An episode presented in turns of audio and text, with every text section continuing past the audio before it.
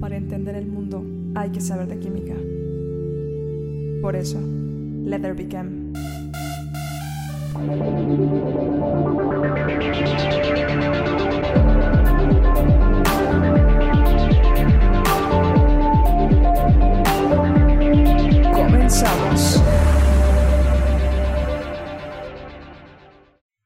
¿Qué tal? Bienvenidos al séptimo episodio del podcast de quimiofilia que titulamos Let the Became.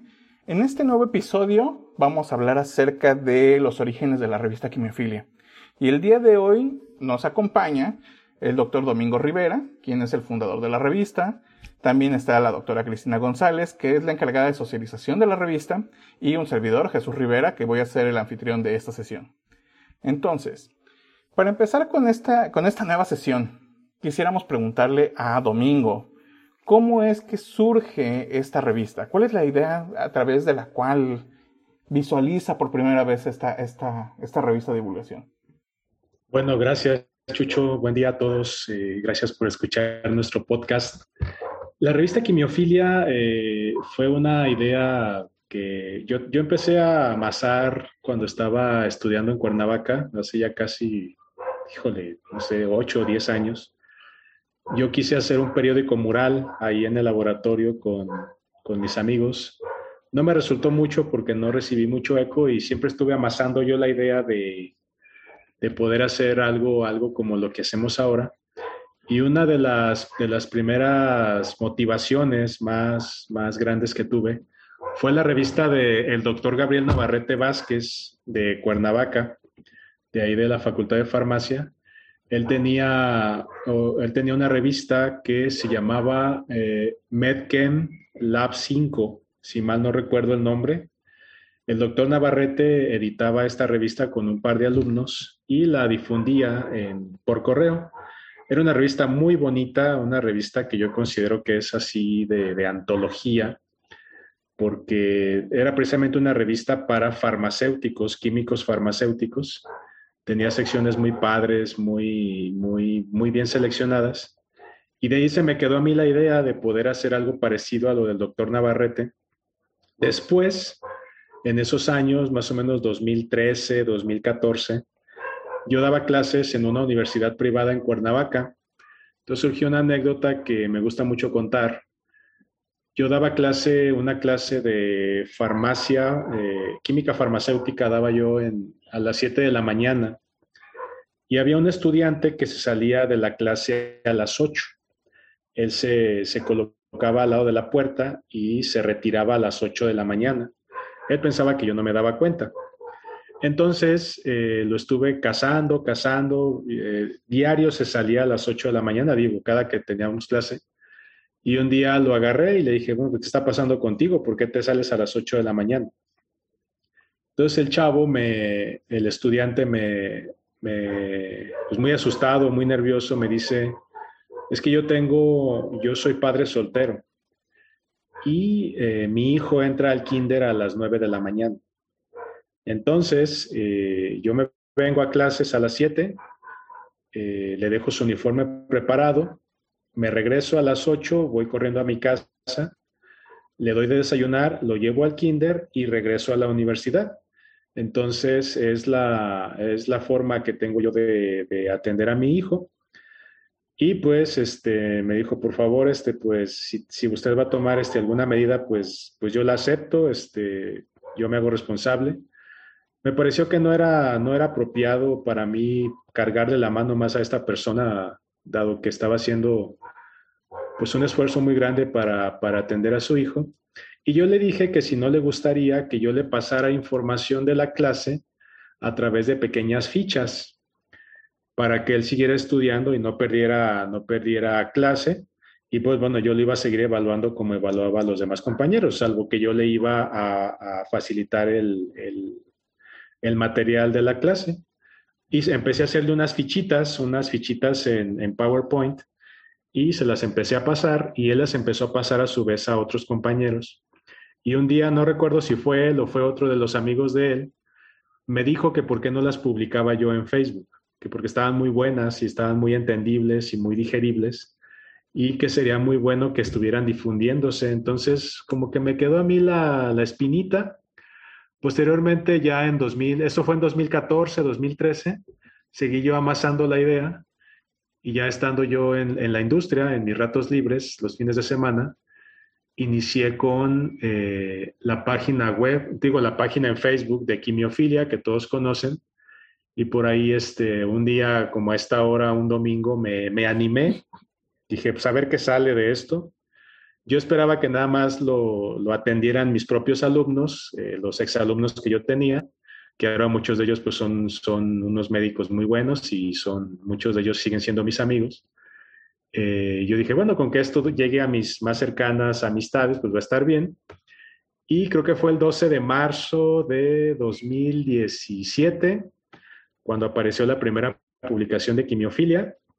El 12 de mayo tuvimos una publicación muy famosa, nuestra, nuestra publicación más, más influyente, una publicación que generó insultos, halagos, groserías, eh, me empezaron a contactar en privado, me amenazaron, me, me, amenazaron con denunciarme, una publicación muy controvertida de, de, las tabletas, de esas formas farmacéuticas. Y la revista surge de un amigo aquí en Guadalajara, que él es diseñador, eh, mi amigo Kenji Minami. Kenji me, empezó a seguir también y él me dijo, ¿por qué no hacemos una revista? Eh, yo te ayudo con el diseño, le voy a reclamar a Kenji aquí públicamente que nunca me ayudó, nada más me dio la idea, yo muy emocionado, este, muy emocionado le dije que sí, yo te preparo el material y tú haces el diseño, pero Kenji tuvo por ahí unas dificultades con, con cuestiones personales que afortunadamente se resolvieron, pero bueno, ya no hubo oportunidad de que él me ayudara pero este, pues yo me seguí y las primeras revistas, como las primeras cinco, seis, pues yo las diseñaba. Este, el 20 de noviembre de 2017 aparece el primer número de quimiofilia en Facebook, en formato PDF, y pues ya fue una vorágine de, halagos, de apoyo, de, de gente que fue creyendo en el proyecto, entre ellos ustedes. Una de las primeras personas que creyó en este proyecto fue Cristina. Eh, y pues enos aquí, este, 2017, ¿cuántos años son? Cuatro años después, pues ya llevamos 22 números y pues seguimos planeando otros que van a quedar bien padres. Esa es la historia de Quimofilia, Chucho. Yo, tengo una duda, ¿puedo intervenir? Claro, claro que sí. O sea, pero, eh, o sea, yo sé, yo sé que empezaste, em, pues con estas fichas, ¿no? Estas como infografías. Eh, pero, o sea, de eso la revista, ¿cómo dijiste? Ah, voy a juntar muchas o voy a hacer artículos o, qué? O sea... Yo seguía teniendo la idea de la, de la revista del doctor Navarrete. Por cierto, si la pueden conseguir, es una revista muy buena. Es, una, es, una, es un trabajo muy bonito. Este, se nota que lo hizo un auténtico científico. No digo, no quiero denostar a, a los periodistas de la ciencia, pero no es periodismo científico. En fin, eh, yo empecé a amasar la idea y empecé a, a, generar la necesidad, al menos en mi persona, de que no había divulgación para los científicos. Nosotros nos perdíamos de mucha información que, que, también es valiosa y a mí me, y yo empecé a decir, bueno, a mí que me gustaría publicar una revista, ¿qué es lo que yo leería? Entonces fue la forma en la que yo empecé a elegir temas.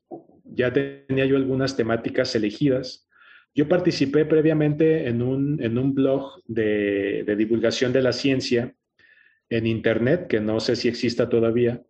Ellos, este, no nos entendimos, quiero creer que fue así. Me escribí para ellos un artículo y ellos se lo atribuyeron, se atribuyeron la autoría, me, me eliminaron a mí. No sé si el artículo se difundió mucho, pero es un artículo que se llamaba El dogma central de la química que es un artículo que yo retomé en la revista. Entonces yo tenía ganas de contar y de contarnos a nosotros mismos como, como químicos cómo es que se estructura la química desde el punto de vista ideológico.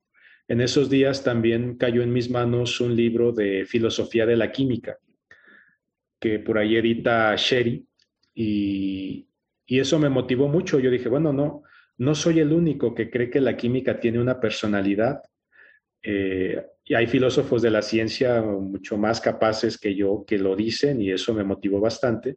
Y empecé a hacer yo eh, narraciones de lo que yo consideraba que le interesaba a los propios químicos. Entonces, en el primer número elegí eh, eh, a lo que se dedica la ciencia, la ciencia química. ¿Qué es lo que hace la química? Dirigido precisamente a nosotros, que también somos químicos. Por ahí mucha gente también se ha interesado en los, en los contenidos, pero principalmente a nosotros mismos.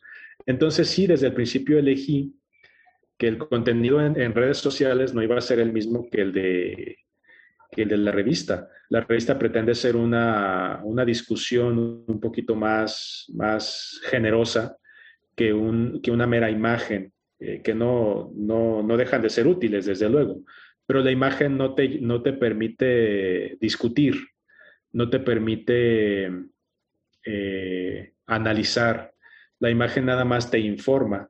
Ahorita creo que, creo que estamos mucho en la era de la información, pero la revista pretende ser un punto de consulta.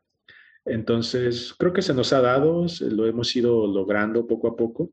Y esa fue la intención inicial, contarnos a nosotros mismos lo que nosotros mismos hacemos.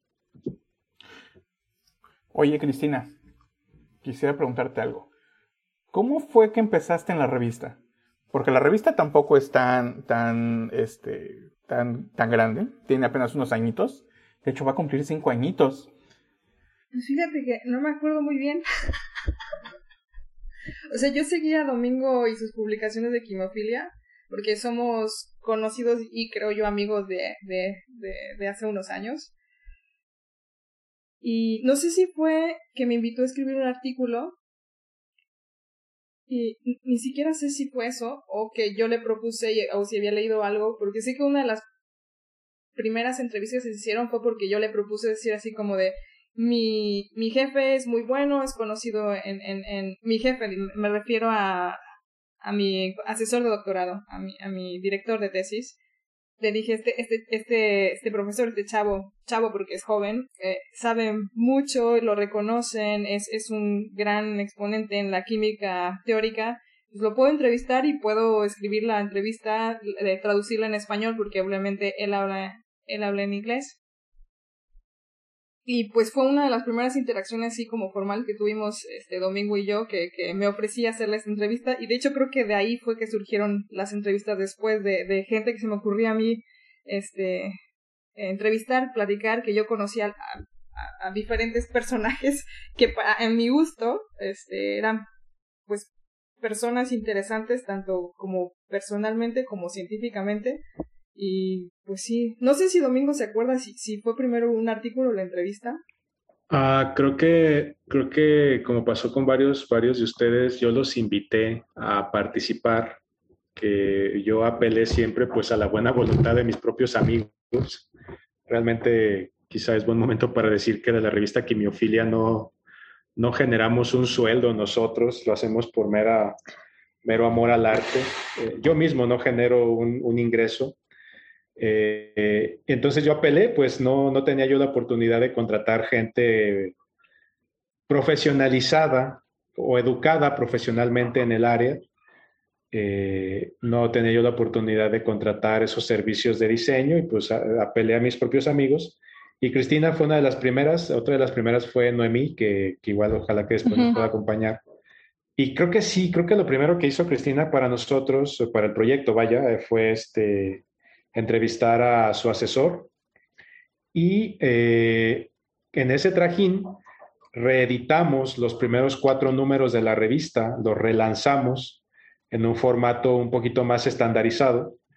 Eh, reeditamos el primero y el primero no incluía química teórica. En el primero se incluía como las áreas más representativas de la química eh, por ahí hubo síntesis, biocatálisis. Yo, yo promuevo la biocatálisis porque es mi área. Eh, hubo por ahí algunas cuestiones de emprendimiento, algunas cuestiones de economía química y no había teórica. Entonces, aprovechando la reedición que surgió en el mes de julio de 2018, ya estaba yo acá en Guadalajara, eh, invité a Cristina a escribir algo de teórica, por ahí participó un alumno de acá de la UDG también, y fue cuando ya, este, ya más en forma le, propuse a Cristina que, que, si no me ayudaba con las entrevistas, lo cual ha sido algo muy, muy afortunado. Eh, aquí en público digo que Cristina tiene una forma de preguntarle cosas a la gente que los pone no se lo espera, ¿no? Como que muchos entrevistados no esperan que les haga ciertas preguntas o cierto planteamiento, quizá la pregunta es muy obvia, pero la forma en que se plantea, y eso ha provocado que la gente como que se campechanee, como que se, como que se, se, relaje y nos empiezan a contar cosas muy, muy interesantes. No sé si Chucho me deje aquí promocionar la entrevista que le hicimos, bueno, que Cristina le hizo a Chamizo. Esa Cristina, esa entrevista, esa entrevista Chamizo es, es de antología, este, y solamente la pudo haber logrado Cristina. quizás, quizás deberíamos de publicarla en algún momento. Si, si esto funciona y, y tenemos como buena recepción, pues que nos, que nos escriban en algún lado, en Facebook o en, en YouTube o en algún lado que, que si quieren y, la publicamos, con gusto. Sí, estaría muy bien. Igual le decimos al doctor si, si nos deja publicar la versión grabada. Sí, sí, sí, sí, hay que, sí hay que pedir permiso, obviamente para, porque está muy padre. Aparte la narrativa del doctor Chamizo, pues es una delicia, ¿no? Este, como su, su prosa, este, es, es, una, es una chulada esa revista. En fin, el chiste es que así llegó Cristina. y muchos llegamos así, yo creo, ¿no? Como de, ay, únete, sobres. Bueno, de hecho, en mi caso, yo llegué por invitación de domingo, un día que nos encontramos afuera de un congreso de hecho, ni siquiera era un congreso. Tú ibas a un congreso y yo iba a hacer unos trámites. Y platicamos y creo que sí surgió mi primera colaboración en el 19, en 2019. Y luego me invitaste a trabajar aquí con, con Cristina. Este, con Cristina nos echamos unas, unas entrevistas por ahí. Por ahí tenemos una encuesta que acaba de salir. Este, y pues ni modo, ahora, ahora me mandaste a, a, la parte de, de la dirección editorial, ¿no? La verdad es que está bonito, pero... Y curiosamente yo no conocía la historia de la, de, la, revista. Yo pensaba que era un poquito más, más grande. Este, aunque también hay que decirlo. Eh, hay dos cosas que les quiero preguntar. Una es para, para, para Domingo. Eh, ¿Cuándo nace ya formalmente quimiofilia? Porque también tiene su registro. Esa es, esa es pregunta para, para Domingo. Y la pregunta para Cristina es... ¿Cómo fue la idea de llevar esto a este podcast? Pues primero domingo, ¿no? Ya después hablamos del conforme, podcast. Conforme se fue, se fue este, amasando la revista, transcurrimos todo 2018 con, con la publicación de los primeros seis números. Eh, conforme ustedes se fueron, se fueron agremiando al proyecto, bueno, no agremiando, no, no, no somos un gremio, este, se fueron incorporando al proyecto yo empecé a ver la necesidad de eh, hacer el registro de la marca. Esto surgió de una sugerencia de un amigo que se llama Esteban. Eh, a Esteban le decimos el Chanclas. Este, Chanclas es un, es un este, economista muy, muy razonablemente competente aquí en Guadalajara, tiene su propio emprendimiento. Y él me dice, este, tienes que registrar tu marca porque eh, tu producto ya se está empezando a ver. Ponle que no se venda tanto como tú quisieras, pero ya se ve. Y no va a faltar el que te quiera golear. Entonces tienes que registrar la marca y le tienes que dar respaldo eh, a tus publicaciones. Y eh, por ahí surge la necesidad de registrar la marca como, como marca registrada y la necesidad de generar este, como un perfil administrativo legal más formal surge de una anécdota que igual espero que no, que no nos vayan a censurar. Una vez me hablaron de, un, de una institución mexicana aparentemente especializada en la divulgación de la ciencia, que no voy a decir cuál es. Me habló una persona, esa persona piensa que yo no la conozco, pero sí la conozco. Eh, ella me conoce a mí a través de la revista. Eh, ella piensa que yo no la conozco, pero sí la conozco. Entonces me empieza a preguntar, oye, este, vimos que tú este, publicas una revista, ¿de qué se trata? eh, soy, de la, institución fulana y no sé qué. Ah, pues, pues, hola, ¿qué tal? Mucho gusto. Sí, mira, estamos viendo que estás publicando ciertas cosas de divulgación, este, estamos muy atentos, muy bonita tu revista, tu, página. Y ahí como que me quiso marear un rato con, como con palabras muy amables, pero lo que ella venía era preguntarme, me, lo, me preguntó, que quién me autorizaba a mí para hacer divulgación de la ciencia. Entonces eh, yo le dije, pues, pues nadie, o sea, ¿quién autoriza o qué?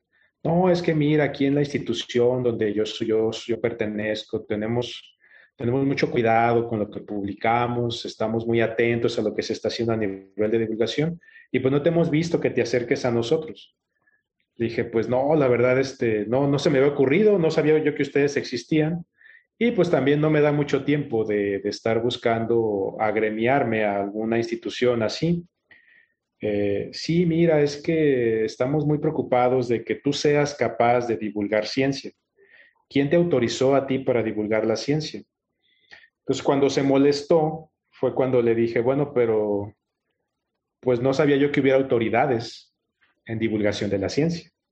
Me dice, sí, nosotros somos la autoridad en divulgación de la ciencia. Y cuando tronó todo fue cuando le dije, bueno, una autoridad competente, ¿no? No una autoridad autonombrada. O sea, yo me puedo decirse que soy la autoridad de la divulgación y pues, ¿quién me quita de esa idea, no? Pero de eso a que yo tenga las facultades legales para autorizar, pues es diferente, ¿no? Entonces se molestó mucho, este, no, es que no te has agremiado a nosotros, si es necesario, y es que el gremio se tiene que proteger y tenemos que cuidar lo que estás publicando, que no vayas a estar difundiendo información falsa, que información fraudulenta, que estés promoviendo en la comunidad valores que son este, ajenos a la buena convivencia, bla, bla, bla. Dije, mira, si, es, si se trata de eso tu preocupación, pues despreocúpate, no estamos difundiendo nada de eso, no estamos enseñando a hacer drogas, ni bombas, ni nada por el estilo. Todos los que, los que formamos parte de este grupo somos profesionistas activos en el área. Somos investigadores, profesionistas, hay eh, gerentes de investigación en empresas privadas, hay gente con formaciones muy, muy este, rigurosas. No estamos haciendo nada de eso. Bueno, te lo voy a decir de esta forma, me dice la chica. Yo me voy a encargar de que la revista que tú editas no se lea en ningún lado bueno, pues, pues está bien, este, si puedes hacer eso y tienes esa capacidad y te sale o te resulta, pues adelante. Yo pensé, bueno, pues a mí me va a servir de promoción gratis, ¿no? Eh, así quedó, este, en eso quedó, en esos términos quedó la, la llamada. Me decía que yo me tenía que agremiar a esa institución a través de hacer una carta de petición, tipo, se me figuró que me estaba invitando a Hogwarts, algo así de, de Harry Potter tenía que yo mandar una invitación al consejo de ancianos y los ancianos iban a reunirse alrededor de un, de un bueno, eso me imaginé yo, la verdad. Un caldero mágico. Alrededor del caldero y le iban a poner patas de, de, rana y así. Y depende del color del humo, pues iba a ser que la revista Quimiofilia era, era o no apta para divulgar ciencia a los ojos de la autoridad suprema. Entonces le dije, no, yo la verdad no. Le dije, mira, sí, sí, ¿en qué me va a beneficiar eso? no, pues vas a ser, vas a estar avalado y no sé qué. Yo no necesito el aval de ustedes, yo necesito el aval de la gente que me lee. Este, necesito el aval de la comunidad, no de, no de su asociación.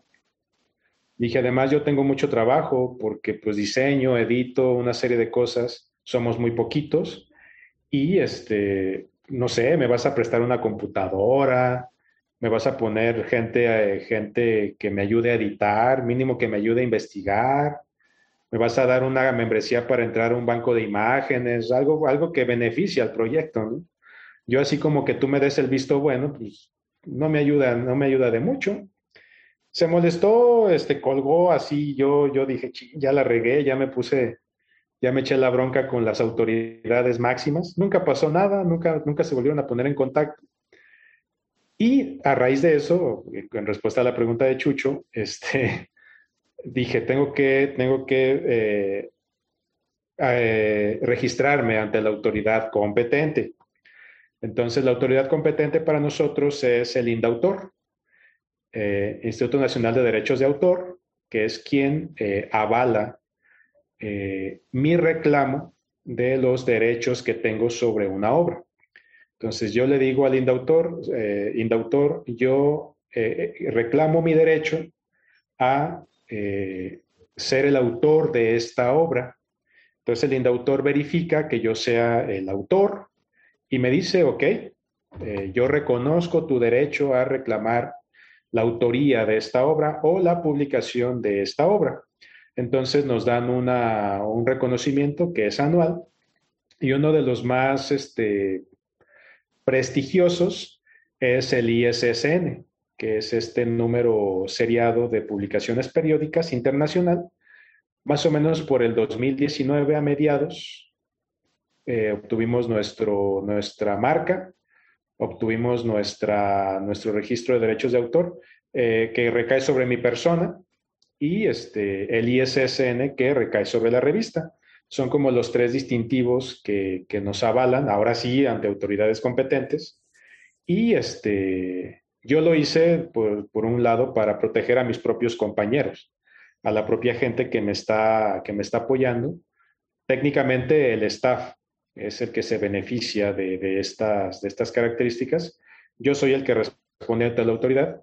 Si me permiten el comercial, este, si alguien está intentando hacer algo como esto, no lo haga porque nos va a echar mosca y somos la autoridad suprema en la divulgación. Ah. sí, esto es broma. No, si lo van a hacer, mi sugerencia es una sugerencia muy respetuosa que yo hago.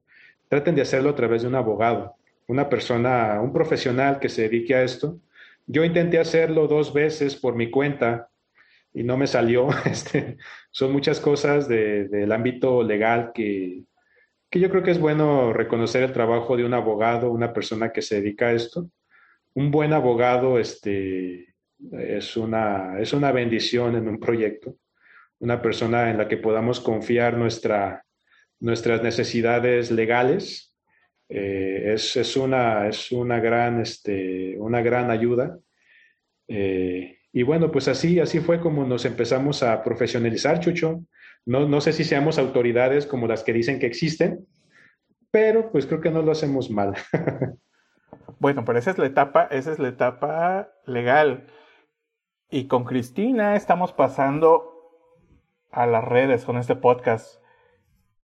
Sí, yo creo que mm, creo que fue parte de esta necesidad de contar este tipo de historias y de anécdotas que dijimos, ah, pues vamos a contar todo este proceso, vamos a tener un espacio en donde podamos contar este proceso que ha transcurrido no solo Domingo, sino todo el equipo de Quimiofila para llegar hasta este punto, ¿no?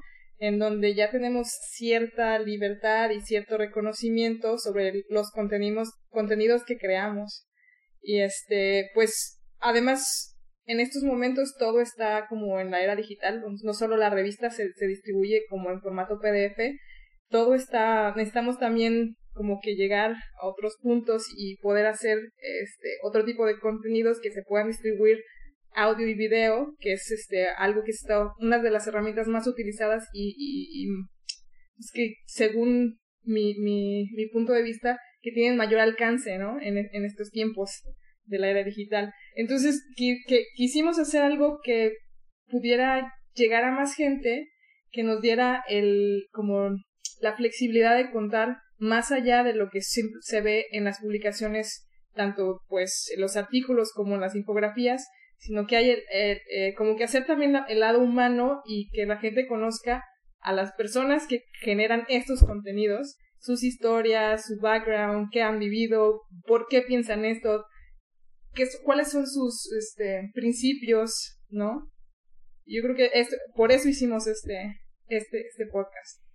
De hecho, desafortunadamente se nos está terminando el tiempo de esta sesión, pero vamos a retomar estas dos preguntas esto que hablábamos con, con, Domingo acerca de cómo se hace la divulgación y esto que estamos hablando ahorita con, con, Cristina acerca de los anecdotarios en los siguientes dos episodios. Entonces, ya nada más me queda despedirme de Domingo y de Cristina, y yo también les mando un gran saludo a todos. Por favor, recuerden que estamos en redes sociales, Instagram, Facebook, Twitter. ¿Tenemos Twitter? Pero bueno, algún día tendremos Twitter, no sé. Este, en Spotify también está el podcast.